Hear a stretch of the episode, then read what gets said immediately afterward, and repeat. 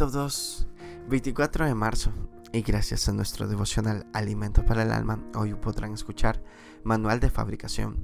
Lectura sugerida del Salmo capítulo 119, del verso 9 hasta el 16, que nos dice en su verso 11, En mi corazón he guardado tus dichos para no pecar contra ti. Después de dos años de casados nos compramos nuestro primer televisor era de esos modernos que tiene un control remoto grande y lleno de botones. Cuando llegamos a casa eran las 10 de la noche y era algo nuevo para mí, quería probar el sistema de apagado automático.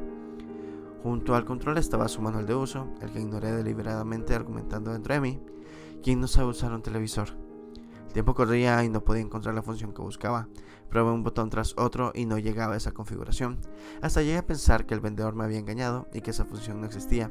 Las horas pasaban y cerca de la una de la mañana, tres horas después, me di por vencido y tomé el manual.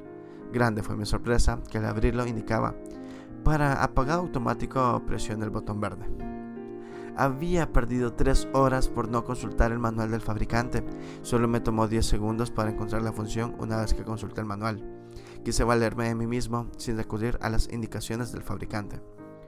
Muchos tienen mi comportamiento, y no para manejar un televisor, sino para manejar su vida, para solucionar problemas o dificultades. Recurren a los profesionales a los profesionales de conducta, terapeutas, amigos, y no recurren al manual, manual del fabricante.